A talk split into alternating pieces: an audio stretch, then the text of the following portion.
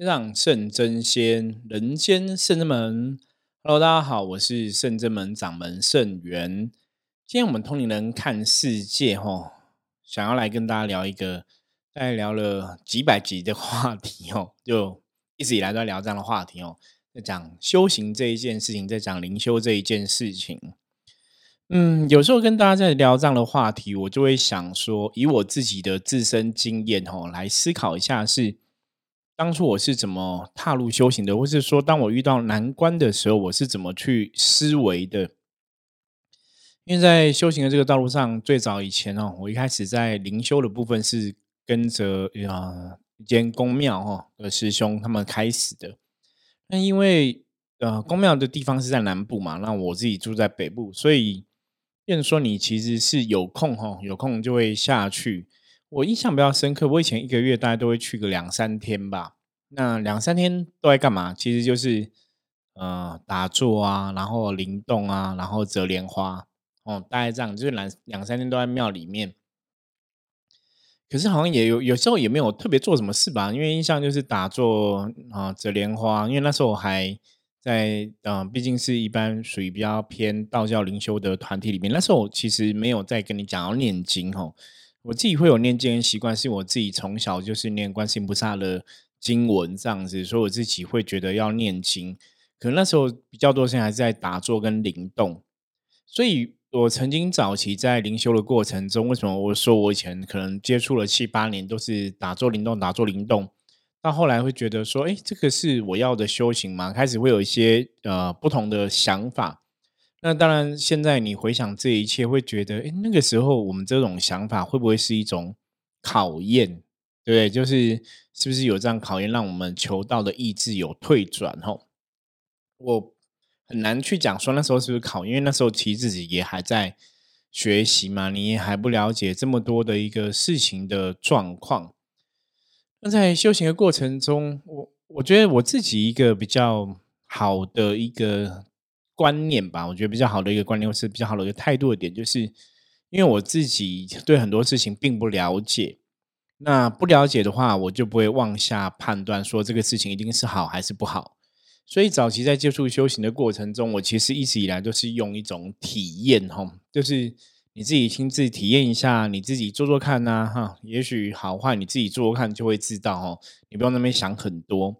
所以早期像在带领哈我修行的师兄姐，他们跟我讲，你就是打坐啊，专心打坐，专心练气。好，我就会去专心打坐，专心练气。那因为那个时候年纪很轻，那时候才刚二十岁嘛，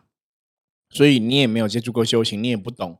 所以其实是在过程中，我是很全然的放开哈，放开自己，然后全然的去感受每每一个状况。那过程中。我以前跟人家讲，我说我自己没有所谓的这种走偏的一个状况。我觉得有个很根本的东西，哈，很根本的观念，也是今天想要跟大家分享一个重重中之重，哈，重点非常重点东西，就是因为我从小不是有感应的人，哈，我也不是小时候会听得到鬼啊，看得到神啊，都没有都没有，哈。我其实现在感应力比较强，真的是现在感应力才比较强。那如果你问我说为什么现在感应比较强？我我只能讲说，那也也许是真的。后来的我们的一些修行的功课，哈，功夫算有道家，然后我们跟神明的连接跟相应嘛，可能真的有达到那个程度，哈，所以后来真的就会有一些感应。可是早期并不会有感应这种东西，所以我其实一开始在打坐哈灵修的过程中，我从来不觉得自己会有什么感应。我后来才知道，这个是一个好处，你知道吗？就是是一个优势哈，因为我从来不觉得自己会有感应，所以我对感应这种东西，你就不会特别想要去说啊，我感觉到什么，或者我体会到什么，都不会不会，你就会比较容易放空哦，脑袋会放的比较轻松，然后专注在吸气吐气、吸气吐气、呼吸中。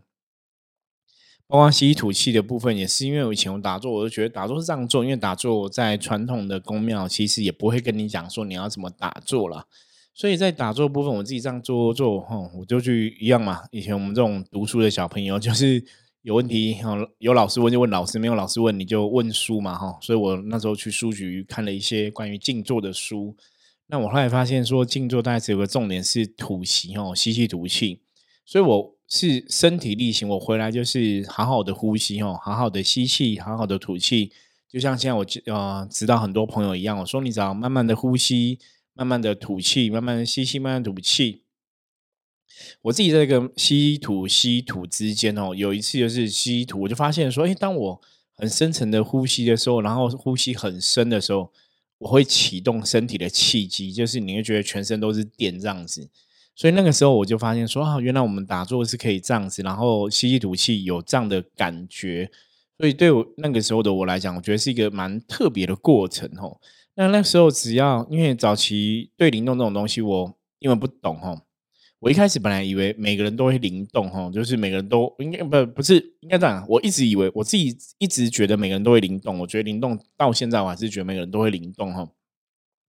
可是应该讲说，在灵动过程中。我早期我一直以为大家都会有电哦，就是你全身会通电的感觉。如果说你是啊新听到我们这个《通年看世界》的朋友的话，你可以往前面的集数找，就是有一集我要讲九连玄女跟我的连接灵气子弹的一集哈。就是那集之后，我对电哈身体通电啊通气这种感觉就特别敏感。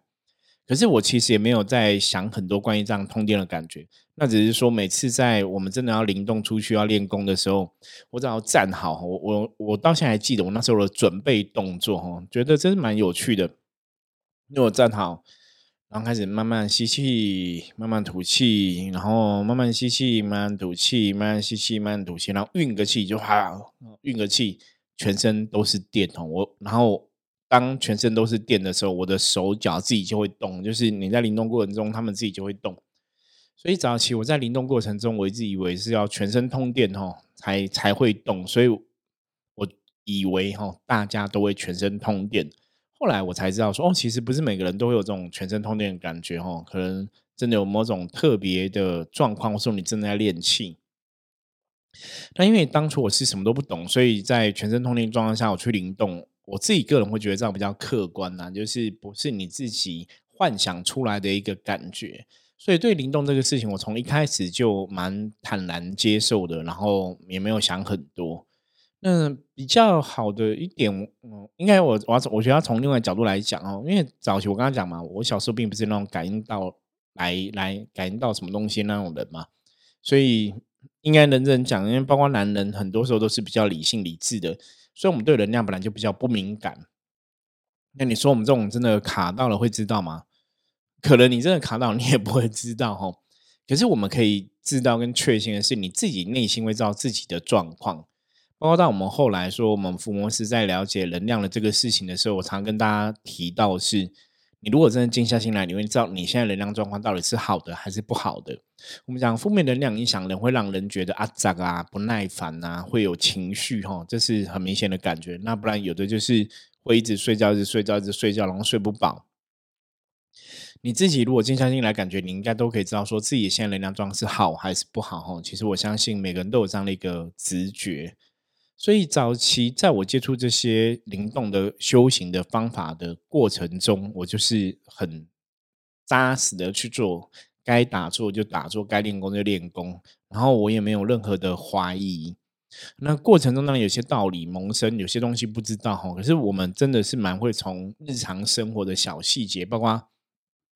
你自己经历过的每一件事情，哈，你说你自己经历过每一件事情，然后去体悟说，那这个事情也许，呃，是神明中明明安排，说这个事情才会这么顺。那这个也许是我们这几天去进香，然后在过程中可能得到神明的加持，然后所以事情才会这么顺。所以早期我在思考事情的时候，我都是还蛮法喜，充满蛮喜悦的。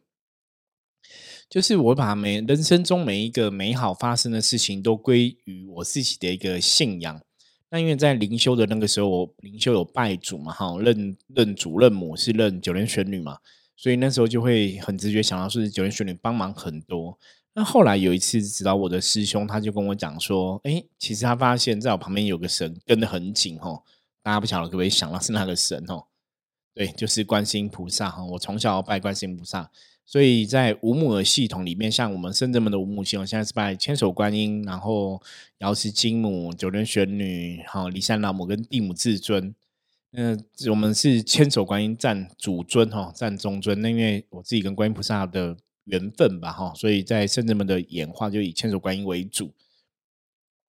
所以那时候才知道说，其实在我旁边一直以来可能帮助最大的哈是观世音菩萨，因为跟得很紧。那小时候其实也念菩萨的佛号念得很很习惯，所以到长大，我觉得那个是自然而然的一种一种表现吧，哈。就在做任何事情的当下，你可能都会想到观世音菩萨。你发生什么事情，你都想到观世音菩萨。那有空也会去念观世音菩萨的经典呐，不管是心经，不管是大悲咒、普门品，还是观世音菩萨的佛号。在过程中，因为你很习惯一直去念菩萨的佛号，那你去意念菩萨哈，所以从小的话，也许我们真的就跟菩萨有一些很好的连接在。所以从我接触修行到现在，你说中间有没有所谓的中邪卡音的状况？坦白讲，应该我现在也想不出来哈，所以应该是没有了。他们讲应该是没有。那有没有负面状况？然后有没有负面状况？我大概就知道了，因为我们人都会有负面情绪来临的时候嘛。那只是说那个时候并不了解，说当我们负面的时候，有可能是因为卡音中邪影响。那时候我还不懂，可是那时候的确有些时候你会知道，说自己有一些负面的状况。那在这种状况下，为什么我在修行的道路上，我觉得自己蛮幸运，是我们一直都没有偏掉。有一个，我觉得今天想跟大家分享最根本的话题，哦，就像我刚刚前面讲的，当我那个时候人生其实过得很顺的时候，我们把每件事情都会讲说是佛菩萨的保佑安排，或是九莲玄女的保佑安排。我会很相信一个人会这么好啊，可能当然我们自己努力是很重要嘛。那我会更相信是。无形中有这些众神佛哈在协助你，在帮忙你，所以可以让你的状况可以变更好。这个应该是有一个很大的连结在。那也因为这样子对神明的一个信仰的虔诚，所以导致我在修行这条道路上的确，我觉得一路以来真的还是蛮多贵人的哈。所以当我因为修行灵修的部分，那个时候灵修部分遇到瓶颈，然后想要离开灵修部分的时候。你就会出现一些真的有缘人哈，所以我那时候说过嘛，我认识了关岭树的师兄啊、师姐啊，然后认识其他的一些通灵的朋友，那慢慢的眼界就不一样，甚至认识一些其他占卜的老师哈，慢慢哈到后来我自己学会象棋占卜的部分，嗯，到象棋占卜哈，等于是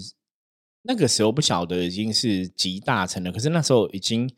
觉得这很清楚知道说这个就是我要的，或者说这个就是我生命中可能能量中缺少的那一块。那到后来去三清宫，道主跟我讲说，像你这样不会让我们迈入修行的圣境嘛？我一直到现在，好像就十几年之后，甚至十年之后，回头看这一切发生，你才去了解说，哇，原来十几年前道主讲的应该是真的哈。像你这样，我真的让我们迈入修行的圣境。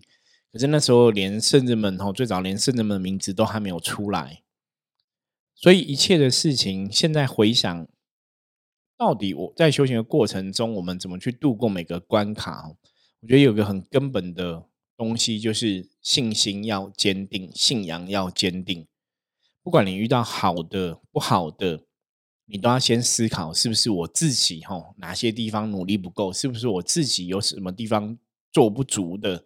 哦，我是不是我我自己有什么地方要去调整跟修正的？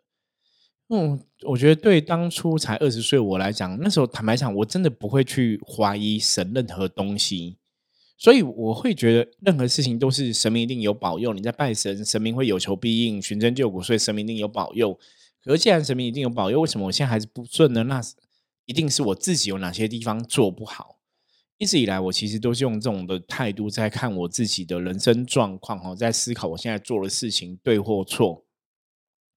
那成绩看起来嘛，哈，目前看起来圣人们是走在一个蛮正确的方向，我们的状况也是一个还让我们蛮觉得蛮正确的一个结果，所以我们自己在跟大家分享这么多集的节目，我们常常讲到正能量会吸引正结果嘛，负能量会吸引负结果，所以你的人生好不好？你可以从你现在自己的状况来看，你现在的身心灵是觉得满足的，是觉得开心愉悦的，还是你有不开心的地方？就从你自己当下的状况，你只要静下心来思考，你会知道说，那我到底我现在做了这个事情的方向是不是正确，是不是有要修正的部分？在早期呃修行的过程中，在灵修过程中，我刚刚讲嘛，嗯，那时候离开灵修两年的时间，然后到处去接触一些其他的老师啊，其他的一些神明的代言人啊等等的，包括我去过，嗯，很有名的一个地方点灵吼。那在这个过程中，真的你就会发现说，哎，以前我们都没有走出去，都不知道外面世界是怎么样。那现在开始走出去，真的发现外面世界是。很庞大的，很多不同的神明通灵人，很多不同的神明的代言人，很多不同的老师存在。那每个人都好像真的都很厉害哦，都有十八般武艺哦。比方有了通灵，会讲你的事情啊；有的可能紫微斗数啊、八字啊、吼象棋啊、易经啊、塔罗牌啊，我都遇过很厉害的人哦。所以在这个过程中，你就会发现说，哇，这个世界真的不是只有好像通灵啊、灵修这一件事情。有很多事可以做，所以那时候我接触蛮多占卜的工具哈。因为早期说过嘛，我是一个非常理性、理智的人。那占卜工具，毕竟你看到这个东西，看得到、摸得到哈，那感觉会比较踏实。因为小时候我们自己也不会通灵嘛，自己也没有感应，所以你很难去想象通灵跟感应到底是怎么一回事。那在这个接触的过程中哈，到后来因为真的有很多贵人的出现，所以我们慢慢慢慢，我们可能真的找到自己修行的一个方向哈。那当然，你确定一个修行方向，你这样在做，我像我自己在摸索过程中，你说不会出现什么问题哦？我跟大家讲，我说那时候真的很好，我们真的是一张白纸，你知道吗？没有想很多哈，因为包括后来我慢慢去整理理解，比方说我本性是姓王嘛，那你就会去知道说，有些东西原来是可能跟祖先有关系，那有些东西原来真的是有所谓的冤亲债主的影响。到后来我们慢慢慢慢才会整理哈，修行的人哈。我们曾经讲过，因为修行人，因为你有一个新的修行的生命出现，所以你就要怎样？你这辈子本来注定的一个祖先的一个业力的承担，或是你这辈子注定的冤亲债主是因果的关系等等的哈。因为你现在开始踏入修行了，你你想要改变你的命运嘛？所以你这辈子原来既定的命运、既定的冤亲债主、既定的你可能要去承担祖先的东西，它本来可是可能是你八十岁哈过完这一生八十岁。然后你要还祖先报祖先的恩啊，然后你要啊还这个冤亲债主的部分跟因果的部分。可是你现在可能四十岁开始修行，所以你从你变成说你原来要还的，本来是八十岁再还完就好，你可能在四十岁就要还完，所以他会压缩压缩来跟你要一些哈，不管是祖先的功德还是冤亲债主哈，来跟你讨报。所以后来我才了解说。我们很多新踏入修行的朋友，哈，新踏入修行的朋友，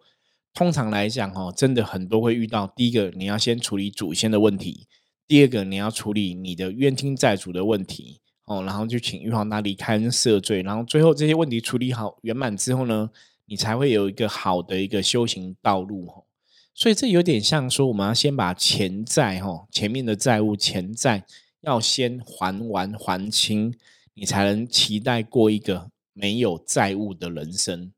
那修行大概就是这个样子。所以为什么很多修行的朋友，或者你刚刚就修行的朋友，你你会觉得说一开始还蛮辛苦的，很多事情都会出来哈。那如果以能量法则来讲，为什么很多事情都会出来？因为出来这些事情才会让你去知道说这些事情是你可能做不好的，或这些事情是能量不 OK 的，你可能需要修正的。所以我们讲不经一事不长一智嘛，因为从事情的发生当下，大家都可以看到说到底出了什么问题。有这样的一个态度，我觉得是蛮重要的。因为以前像我可能真的遇到一些要处理的，我记得以前我去庙里拜拜的时候，可能师兄跟你讲说你现在有劫财煞，财运不顺，就要补财库啊。那我我就会补，你知道，完全不会怀疑。或者说他提醒我有车工要注意，我就会人人这一盖就这一盖哈，人怎么求的怎么做，我都会去做。其实坦白讲，我那时候真的没有任何怀疑，然后就去做。那你说做了之后会不会有不好的状况？其实做的状况都很好，你知道吗？就是也没有什么特特别感觉不好。那也许我那些时候，因为坦白讲，那个时候我人生是蛮比较低的时候，所以那个时候人生当然还是有不顺遂的。可是从另外角度来讲，我觉得我的内心哦，心灵是非常满足跟快乐。那当然在生活在经济的状况，其实我从开始出社会工作之后，应该就蛮辛苦了哈。我从开始出社会工作。一直到三十岁真的转职成为命理老师，然后一直到三十五岁、四十岁，哈，到了现在，才慢慢真的找到自己的方向，然后更笃定哈。因为我三十岁转职做命理老师的时候，那时候应该也是讲，我也是在试试看，说自己到底真的可以吗？会不会有一些什么变数哈？事情可以这么顺利吗？那像我三十一岁就出了第一本象棋占卜的书嘛，可是那时候其实也还没有很多人知道哦。就是你说已经出书了，可是知道人还是有限。当然，现在我们又有哈象棋占卜秘籍最新版的书籍来出版，可是现在知道人就好像比较多一点哈。果然那个时间会发酵哈。以前人家讲那种复利有没有？哦，你之前做的东西或者你之前存的，会透过时间它会有个复利的作用。那那当然，我觉得。现在的知名度啊，或是现在大家对我的认识，其实我嗯也未必是复利的作用啦。我觉得这个比较 像是 p a c k a g e 的作用，你知道吗？因为好歹我们讲了五百七八集了嘛，吼，那也累积了全世界各地蛮多的听众朋友，嗯，所以一样哈，在这个是节骨眼头，还是来谢谢大家对盛元我一直以来的支持，然后让我在这个过程中，坦白讲，每天录 p a c k a g e 我觉得都是一种教学相长，吼。因为在想要怎么跟大家怎么来分享，那一方面当然也是在训练我自己哈表达的能力。因为我们讲传道授业解惑，一个好的师傅，一个好的老师，也许要要真的有办法去把我们想要讲的事情可以表达清楚哦，让大家可以了解。所以，我们刚刚提到重点嘛，修行的过程中，一开始你有祖先的要去报恩，你有因果的要去还债哦，所以一开始接触修行会。真的，我从我自己的经验，或是我看我的学生弟子的经验，好像真的每一个人一开始都有一些过过程要去过关吼，你都会有一些考验出现。可是你要怎么通过这个考验，真的找到一个方向，找到一个你很坚定的信仰，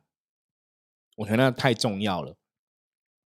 早期除了我自己灵修地方的庙宇的一个九莲玄女的信仰之外，还有另外一个就是菩萨哈，我们自己家的菩萨，所以。在过程中，因为你会觉得有神一直在照着你，吼，有神在帮忙你，你很清楚知道那个神在哪里，你知道吗？不是那种很虚幻的。我曾经讲过说，修行要一指一处，吼，你你你如果要求菩萨，你也要知道菩萨是哪一尊嘛，从哪里来的，那个东西要很踏实。所以以前像以前那个时候，我可能就第一个是我家里有菩萨连接嘛，第二个是灵修的九莲玄女，那就我们灵修的也有拜千手观音嘛。所以，九人玄女跟千手观的连接哈，都一直存在，所以你内心会蛮踏实的。所以，为什么后来会跟大家讲说，修行你一定要去找到一个，也许只能要找到一个好的地方、好的团体、好的指导老师。我发现那个太重要了吼。那当然，有些人会跟我讲说，摄影师傅你也是自修吼，他们让自修的人，你真的要有很清楚的脑袋，知道吗？让你对很多事情都要保持一个比较客观的想法，因为如果说我自己当初如果是一个感应力很强的话，那可能我在自修过程中，我我我坦白讲，我觉得会有风险，所以我一直很感谢当初的自己感应力并没有那么强，因为就是我没有感应，因为我不会知道，所以我才会去追求知识嘛，我才会去想去搞清楚这一切它的原因是什么，知识是什么哈，这个逻辑可不可以说服我？当他可以说服我之后，我才会去相信说这个事情有可能是真的。可是如果那时候我早期就是用感应的话，那可能我在判断事情的逻辑就不会有所谓的智慧产生哦。所以像我们到现在，我们真的在看很多五行世界能量的部分，为什么可以看得比别人透彻？坦白讲，我们真的都是用知识在判断，而不是用灵感或是通灵在判断。所以后来我才发现说，哇，这个就是修行的学习。当你真的学会了，你就懂了，而不是用“哦，我都一定要跟神相通啊，或者我要感应力才会知道。”我们有讲过嘛？有很多人其实是没有感应力的。那在修行的过程中，圣者们想秉持就是，就算你没有感应力，你在圣者们还是可以修。我觉得这个是一个最重要的部分哦。观音菩萨寻声救苦，也是圣者们一直以来的心愿哦。寻声救苦，有求必应。所以，我们。有了象棋占卜这个技术哦，就是帮助大家。如果你没有感应力，你会象棋占卜，那你也可以让你自己的人生过更好吼。所以大概是这样一个渊源哦。所以为什么圣人们后来会走到灵修的部分，然后跟象棋占卜部分两个结合，变成圣人们的一种根本哦。所以不管是圣人们的学员弟子啊，哈，甚至说我们圣人们很多好朋友，我常会讲说，如果你应该这样讲，如果如果你是圣人们学员弟子的话，你真的真的要知道哦。啊，圣人们的根本就是灵修跟象棋，所以我觉得是圣人们的人必须要会的两项技能哦。你都可以知道基础的技能没有关系，可是这是基本的技能，因为我自己是有了这两项技能之后，然后改变我的人生，让我人生迈向更好的一个状况。所以把自己的这个经历跟大家来分享，希望大家也可以有一个哦，让自己越来越好的一个机会点。好，我们今天哦，重点跟大家讨论到哦关于修行的部分，那等于是我自己 review 一下哈，我自己的修行的状况，那也希望可以提供给大家一些参考。因为我们最近其实遇到很多很多刚开始接触修行，或是以前曾经接触过修行，我现在又重来一遍的朋友哈，那希望我的分享哈对你们会有所帮助。那当然，如果说在修行上面有任何问题的话啊，不要忘记哈，随时敲赖给我哈，加入圣智门的官方账号，我都会看到，然后也都会来回应大家。OK，好，喜欢我们的节目，记得帮我们评论哦。同龄人看世界，我们下次见，拜拜。